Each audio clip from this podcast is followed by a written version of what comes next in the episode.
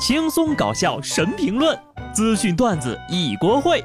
不得不说，开讲了。Hello，听众朋友们，大家好，这里是有趣的。不得不说，我是机智的小布。四月份呢，对我好不好我不知道，反正第一个礼拜六我就得上班啊。而且呢，今年的开头，一月份准备放假，二月份过年躺平，三月份又碰上疫情了，所以呢，整个一年的第一季度，我的工作量基本为零。虽然说我们工作不太忙啊，但是有的公司做的太过分了。上海员工常某和前公司因为加班费对簿公堂，刚入职的时候呀，公司邮件告知晚上六点到九点是晚餐和休息时间。晚上九点之后才是加班的时间。入职之后，他累计申请加班近一百个小时，但是公司呢拒绝支付晚上六点到九点之间的加班工资。于是呢，常某就申请了劳动仲裁，公司不服，起诉至法院。一审法院根据常某的考勤记录，扣除其合理的用餐休息时间，判决公司支付其加班工资三万二。我的天哪，这还好意思起诉呢？好家伙！什么时候这按时下班、按规定支付加班费，竟然成了公司福利了？真就可着劳动者身上使劲薅呢呀！要点脸不？双休日本来是合情合理、合法的、很正常的一件事情，现在呀，就整的好像祖上积了德一样，还被当成了公司的一种福利。如果说你们晚来三个小时不算迟到，早退三个小时不算旷工的话，那么这么算加班，我是绝对没意见的。其实呢，大多数情况下，领导不会明说让你加班，他只会在礼拜五给你布置个任务，然后叮嘱你周末好好休息，东西不着急，周一上班之前给我看看就行了。对待加班，管理者需要掌握一个尺度，既要保证工作的顺利进行，又要满足员工对生活质量的需求。有些领导老板呢，就是掌握不好这个度。这个时候呢，我们就要学会有效的摸鱼。刷刷手机什么的，当然了，也不能太过沉迷啊。新疆伊犁一男子下楼梯摔倒的瞬间，端正坐姿看手机。附近的饭店店主称呀，当时的外面正在下雨呢。他看监控，发现有一个客户下楼梯的时候不小心滑倒了，摔倒之后呢，下意识的很端庄的坐在那儿，开始看手机。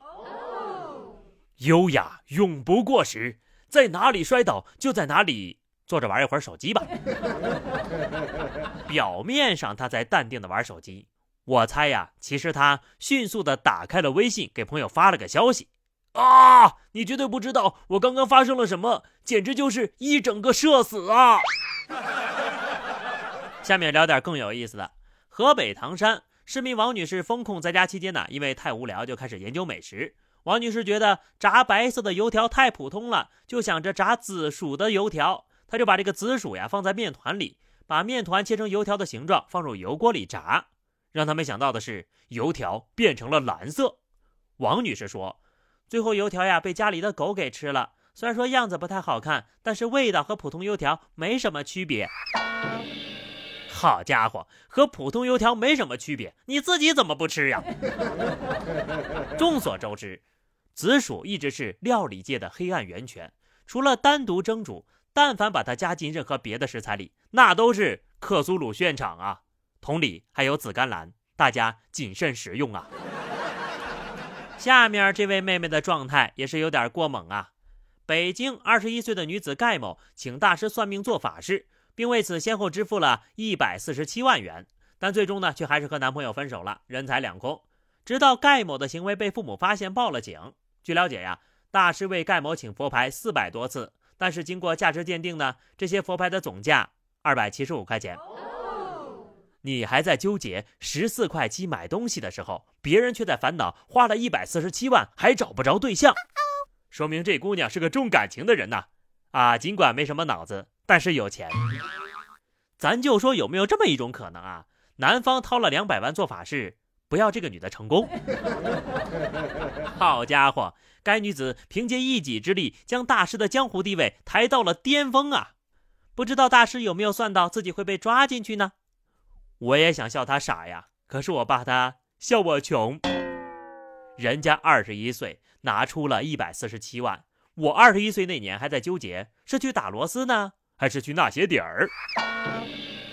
富婆为什么也要受爱情的苦？妹妹呀，你还年轻，把钱给我，你自己再去赚点可以吗？不过呢，赚钱可得走正道呀。